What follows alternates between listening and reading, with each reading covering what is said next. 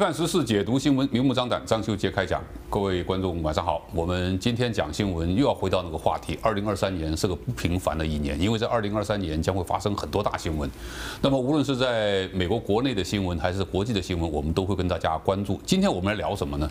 有两位重要的政治人物准备外访。第一个呢，就是中国国家主席习近平准备到俄罗斯访问。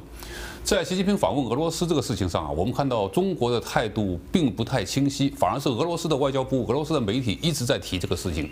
因为在去年的十二月三十号，普京跟习近平见面的时候，确实，普京向习近平发出了邀请，邀请他在今年的春季访问俄罗斯。那么春季是什么时候呢？现在没有一个具体的时间，而中国的外交部呢，也对这个事情啊没有一个清晰的回复。但是比较清晰的信息是在二月二十号。中国刚刚上任的外事办主任王毅准备要到俄罗斯访问，据说就是为这个习近平访俄做一个铺垫。那么习近平访俄固然是一件大事，因为它涉及到中国会不会坐上俄罗斯的战车，在俄乌战争当中到底扮演什么角色。二零二三年有两大热点，除了俄乌战争之外呢，就还有台海。台海这里，我想大家这两天都看到很多很多的新闻，就是现任的美国众议院的议长麦卡锡将会在今年春天访问台湾。我对这一点有点怀疑，我一向认为麦卡锡因为呃他在。国会里面还有很多事情要做，所以呢，我觉得他会在今年的下半年访问台湾。但是现在媒体报道说他准备春季访问。那么如果他春季访问台湾，习近平春季访问俄罗斯的话，那么接下来无论是俄乌战争还是台海，到底会发生什么样的事情呢？今天我们请来三位老朋友跟大家聊聊相关的话题。第一位，亚美会计研究发展基金会的执行长叶俊林，俊麟兄，欢迎你。主持人好，观众朋友大家好。FLA 资深副总裁李明恒，明恒兄，欢迎你。主持人好，各位观众好。再来是台湾人公共事务会的洛杉矶分会的副会长胡兆峰，兆峰兄，欢迎你。主持人好，各位观众朋友们，大家好。好，三位我们都看到最近新闻非常热闹。我们先来说说麦卡锡访问台湾这个事情吧。呃，我们之前讲过，我也认为麦卡锡应该一定会访问台湾，因为上次佩洛西访问台湾的时候，他就说要去，但是呢，呃，佩洛西没让他去，不带他玩。他上任成为议长之后，他一定要去，但是什么时候去呢？我觉得这个时间点应该会在今年下半年。但是现在传出消息是他今年春季会。先请教明兄，你觉得他会在春季访问台湾吗？当然，我们知道现在这个时刻呢，非常的敏感。那么他会不会在春季，甚至说更早，在二月份就访问台湾呢？这个机会是有的。原因呢，就是现阶段，不管是习近平未来可能访问莫斯科，或者是这个美国的布林肯访问中国，都在二月份会发生。那么这件事情来看，也就是说，在俄乌战争在二月二十四号满一年的这个日子来临的时候。这个国际战争是不是会画下句点，还是这场战争正如美国希望拖垮俄罗斯一样，把中国也绑上俄罗斯这台战车一起拖垮？这就是一个整个外交上面的关键。那么在这个时机上，如果访问台湾，对美国来讲，这是一个抗中的一个讯号。那尤其是在国会里面，这共共和党。重新掌握了众议院，那么在过去佩洛西访问台湾的时候，把自己的声望提高到最高点而下台了。那么现在共和党接任了这个众议院的领袖地位之后，是不是能够转移整个焦点，让共和党抗中的角色更突出，让共和党的地位更明显？这对他来，这个麦卡锡来讲是一个挑战。那么在这个时机的访问呢，当然我们也知道，中国对这样的访问反应会非常的激烈，这是可以预见的。尤其是最近中国跟俄罗斯不断的军演，在提升台海还有他们军事合作的这个默契，再加上俄乌战争二月二十四号，如果造成了习近平访问莫斯科，那么。成功的把俄罗斯跟中国绑在一起之后，那美国要如何面对中国？不管是经济、科技还是军事上的挑战。其实麦卡锡访问台湾现在还没有确定时间，但是我相信习近平访问莫斯科是已经确定时间了，因为二月二十号王毅到莫斯科的访问一定就是为习近平铺路。那么习近平本身访问莫斯科这个事情，它的意义在于，它等于宣示中国上了俄罗斯这个战车，因为普京接下来要在俄乌战争把它扩大化。话的话，普京没有相关的军事设备的援助，普京打不下去。是，好了，现在我们看到美国和北约向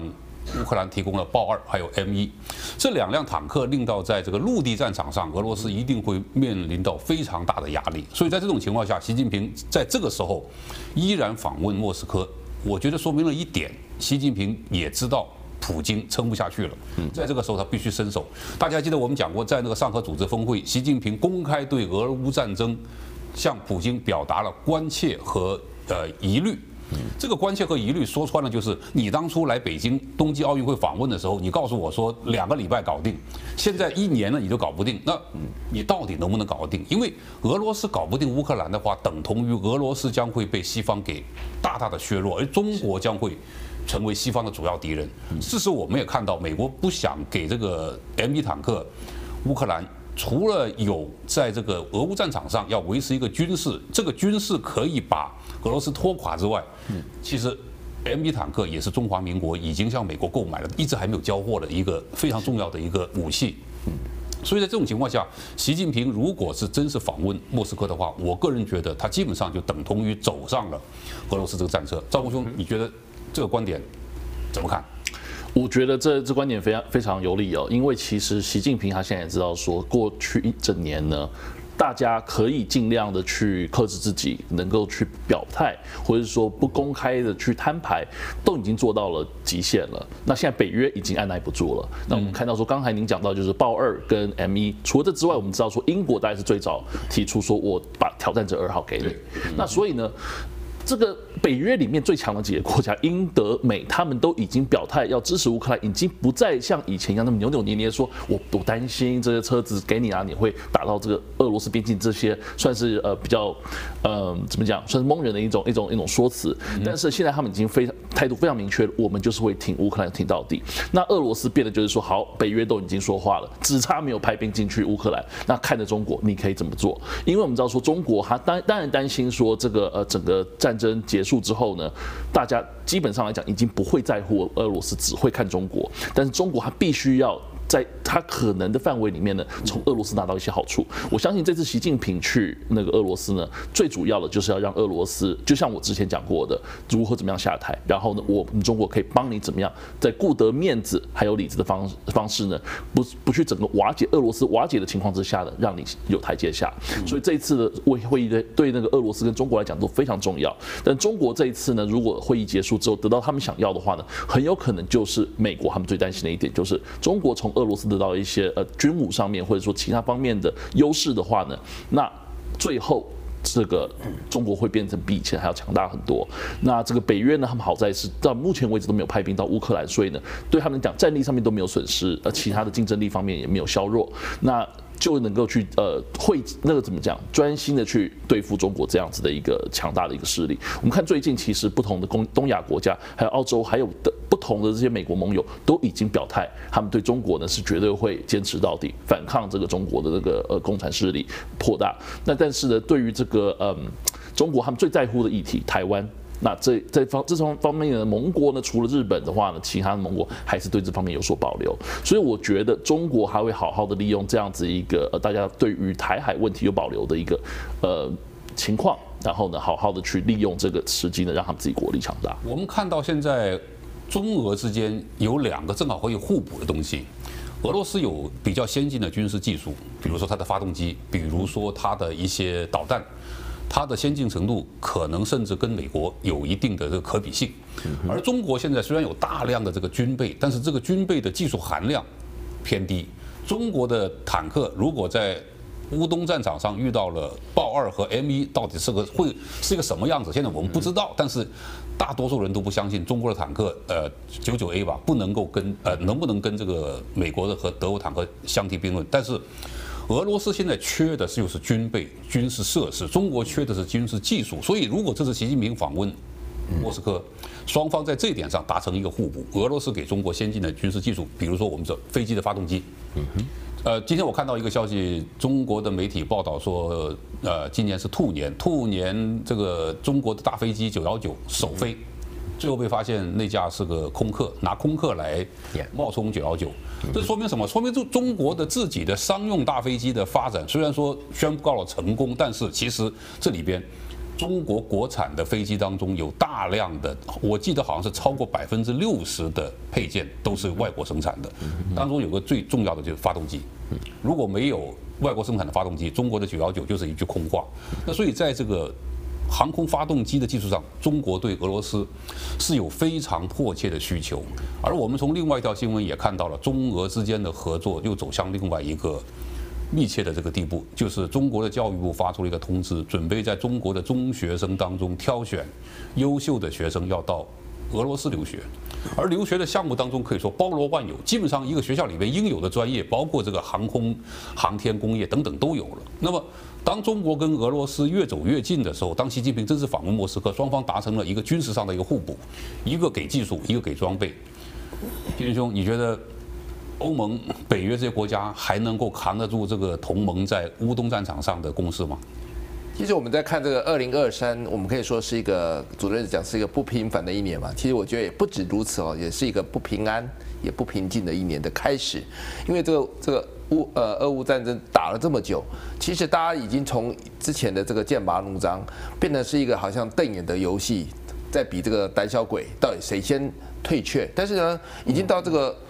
出现这个状况已经是大家都是这个欲罢不能，因为遇到一个穷兵黩武的一个独裁政权的时候，你没有办法用理智去去了解他的思维。但是这个战争打下去的时候呢，其实我们在看经济层面，因为打仗最需要的就是子弹的，我想子弹是银弹，就是我们打的是一个钱，因为你每一天在消耗这些所谓的物力、人力、财力呢，其实是都不可限量的，所以。俄罗斯有没有办法扛得住这么久的时候呢？其实，这个大家都看出它的这些的呃弱点。那中国呢也看出说，如果今天没有俄罗斯帮他挡这一前面这一枪的时候，其实未来他的下场跟俄罗斯好不到哪里去。那中国最需要的是说，他有这么大的一个呃动力呢，是要带领的话，他需要一个俄罗斯这么样一个好的一个盟邦。所以在很多的这个现实考量上，他不得不。走上这个这条路，就是说必须跟俄罗斯绑在一起，所以这是不得不为的行为。在呃欧美国家跟这个欧盟，其实他们越来越看重一些事情，是说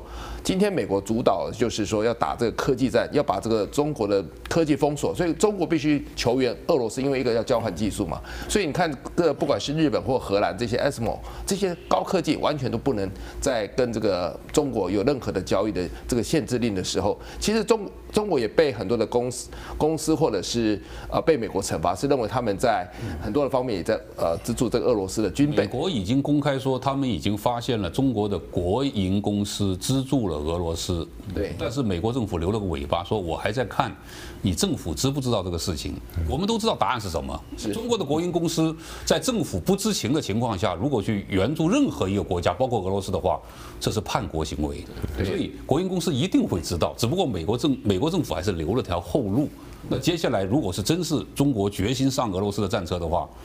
那当然美国的开出的这个让这个中国哈能够未来要吐出来的东西会更多。其实呢，我觉得西方世界看了一些事情哦，以前我们是迷梦于说哈中国市场实在是太太棒了，那中国是世界的工厂，也是世界的隐形，停掉的时候对全世界经济有很大的影响。但是我们看很多的产业，譬如说我们讲，在美国这个拍这个所谓的汤姆克鲁斯的这个呃捍卫战士第二集独行侠，其实开出来票票房这么好。没有中国的市场，其实很多产业慢慢看中了这一点，说原来经济实力是不一定需要中国市场也可以达到很高的这个。之前讲过嘛，很多台湾人觉得如果没有中国市场，台湾将会如何如何？那台湾成为亚洲四小龙的时候，你有中国市场吗？是一一百分之零点一的份额都没有，那你为什么可以成为亚洲四小龙呢？中国是一个大市场，这是肯定的。但是这个大市场之外，还有其他的市场，这就是我们现在看到西方敢于转移生产供应链的一个非常重要的这个底气。只不过，转移生产供应链什么时候让我们看到这个成效显现出来？这个可能需要时间。金兄刚提到的，现在美国对中国的科技封锁，日本、荷兰、美国已经达成了一个协议。那接下来中国在生产高科技晶片方面将会更加困难。而我们刚说了，中国现在在俄罗斯的问题上到底扮演什么角色，取决于中国自己的战略需求。那么这也会影响到美国接下来对中国的这个态度。好了，现在美国国会的一些议员再次提出来，要终止中国的永久最呃的永久正常贸易国家。你觉得如果今年真是过关的话，对中国的经济会产生什么影响？当然是巨大影响，因为中国获得这个世界的经济的这个呃红利参参加这个，因为借由美国的帮助进到这个所谓的呃这个 WTO，所以它二十年的繁华哈，其实我们看到中国在最高点的时候，在二零一七，其实我们已经看到它的经济已经成长到一个最高点，因为它的 GDP 已经创造。无数无数次的这个所谓世界纪录，也就是因为它的这些的市场跟它的生产，跟它很多的这些的呃，在加入这些呃所谓的这些呃商商业这个同盟里面呢，它获得很大巨大利。但是如果把最惠国待遇这个拿掉的时候，其实对中国来讲是有很大的产生，会很大的这个质变跟量变的一个影响。因为当年美国给中国全面最惠国待遇，就是为了推动中国进入 WTO。如果现在中国的永久最惠待遇被取消的话，那么这本身对中国在 WTO 系统当中也会产生一个非常大的影响。再加上我们刚讲的生产供应链转移，让订单离开中国，那么这对中国经济是个非常大的打击。我今天看到个新闻是，中国准备把它的加工厂转移到也转移到海外。你生产供应链不转移到海外吗？我同样穿个小马甲，我也到海外去，变成了一个当地的公司。但是现在似乎这种转移在东南亚都受到了相应的抵制。明兄怎么看？现在美国国会一直在对中国推出很多法案。那么我们刚讲，如果中国真是上了俄罗斯战车的话，美国国会还有什么事情可以做，令到中国在经济上会受到更加严重的打击？是我们看到美国现在对中国的围堵，不只是科技、经济，甚至军事各方面，基本上是全面的围堵。但是对美国来讲呢，在疫情之后，事实上经济的复苏要靠中国的供应链，因为其他地区呢，这个供应链的转移还不成熟。也就是说，目前现阶段，美国还维持着中国继续贸易的进出口，所以中国的贸易出口并没有太大的衰退。但是呢，我们也可以看到未来的趋势，很明显的，中国是会失去美国这个最大的贸易国的地位。贸易数字这里我插一句，我们现在看到美中之间的贸易，特别是中国对美国的出口，并没有明显的下跌。是的，但是。美国从欧洲的进口明显大幅上升，当然，换句话来说，这个生产供应链转移的痕迹就已经非常清晰了。是，但是我们细看，为什么欧洲出口到美国有这么大的数字？事实上，它并不是取代中国原来的供应链角色，而是目前欧洲面临的一个所谓去工业化，很多大的汽车厂、大的制造业开始转移到美国制造。尤其是电动车电池这方面的技术，欧洲现在面对的是经济萧条跟衰退，它没有办法在欧洲本土生存，所以他移到美国来，借由美国的这个大基建的这个福利政策，他来辅导新的能源产业，这是一个欧洲现在转移进美国最大的数字。而中国呢，实际上还是承担着美国民生必需品的供应角色，但是未来的一两年，这个供应链的角色转移到东南亚、都印度，甚至在南中南美洲。都有可能取代中国的供应角色，所以未来中国面对的是市场的转移，它必须把美国的这个市场转移到将来的 RCEP 或者是中亚的市场，所以中国也相对的把它的供应链转移到中国之外。到东南亚的国家，到印度，甚至到中亚的国家。那么这个时候，俄罗斯也是很明显的，在俄乌战争这两年期间，事实上，俄罗斯的油和天然气虽然看到了各种制裁，但是俄罗斯事实上这两年因为油价跟天然气高涨，它的收入事实上并没有受到太大影响。但是整个民生供应链，包括药品、食物各方面的民生必需品，除了中国之外，几乎断绝了所有的来源。这是俄罗斯内部如何稳定的一个重要关键。俄罗斯的传统能源大部分卖给了中国，就是在这被这个欧美制裁之后卖给了中国，而中国通过自己的不同的。途径又卖给了其他的国家，是的，所以俄罗斯在这个传统能源的收入上并没有明显的下降，但这里面有个问题，嗯，中国如果经济蓬勃发展的话，它对传统能源的需求非常大，那么中国能够消化这一块，是，但是如果中国的经济出现问题的话，这会连带影响到俄罗斯的整个国民经济收入最支柱的一部分也会受到影响，是，当然，我们看到在现在目前的国际局势上，俄罗斯跟中国无论是在外交政策上，在经济政策上。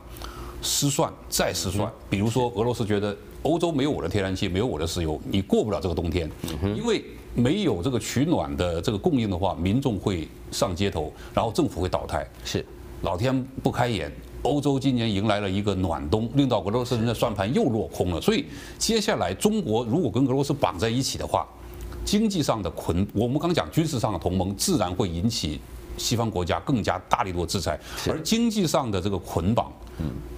可以在俄中之间形成内循环来自救吗？是，刚主持人讲到的关键就是俄罗斯对欧洲还有其他西方世界的这个供应呢，目前看起来整个供应链将来转移到其他国家，甚至到中东或者是北非这些国家来取代俄罗斯的天然气跟石油是很有可能发生的。所以未来俄罗斯的处境会越来越困难。那么如果说以中国和俄罗斯绑在一起的内循环是不是能够支应俄罗斯和中国？国呢，对俄罗斯来讲是暂时的稳定，尤其是普京面对下一任要连任的这个选举，他能不能够稳定政权？现在如果中国不能表态支持俄罗斯，他的政权很可能都会不稳定。所以说这一次习近平访问俄罗斯，最大的问题是如何安定俄罗斯的民心。这个中国对俄罗斯的供应就相对的重要。但是如果说以中国绑上俄罗斯这台战车之后，中国对西方世界很可能未来要面对不只是军事的围堵，而是经济的制裁。那这对中国来讲，这个损失会相当的大。所以以目前来讲，布林肯要访问中国，事实上他也是希望给习近平访问俄罗斯的压力上，能够在除了军事上面不表态支持之外，在经济上面很可能彼此有妥协的空间，让中国和俄罗斯继续维持经济上的供应关系，而不是直接的军事支持。所以我们看到现在习近平访问俄罗斯，我认为会在二月二十四号以后。嗯，因为这个时间太敏感，因为现在有些媒体报道说二月二十四号俄乌战争爆发一周年，习近平到，那你这个态度就太明显了，所以我不觉得习近平会这样选择，他很可能会在二月底三月初去访问俄罗斯。是，好了，那我们注意到在此之前，布林肯已经到中国访问了。嗯，布林肯到中国访问这个事情很有意思，因为是。习近平跟拜登两个人在巴厘岛见面之后，要达成一个继续沟通这样的一个想法。但是问题是，布林肯到中国访问之前，我们看到布林肯有一个明确的表态，说。台湾是美国的利益和国际社会的利益。台湾有家中文报纸好像发现了新大陆，用他们的口径说：“哇，原来美国看重台湾是利益。”我觉得这他讲一句废话，就是国与国之间当然只有利益。那么布林肯这个表态说明什么呢？就是台湾是我们美国非常注重的利益。换句话来说，他访问之前就已经画了一条红线。台湾问题不可谈，我依然是保持我现在对台政策，我的一中政策没有改变。那在这点上，当布林肯不向中国让步的时候，反过来会推动二月底三月初习近平访问莫斯科的时候，让中国和莫斯科走得更近。中国和俄罗斯走得更近的话，将会引起什么样的国际社会的连锁反应？特别是对台海将会发生什么样的影响？我们休息一下，回来继续跟大家聊。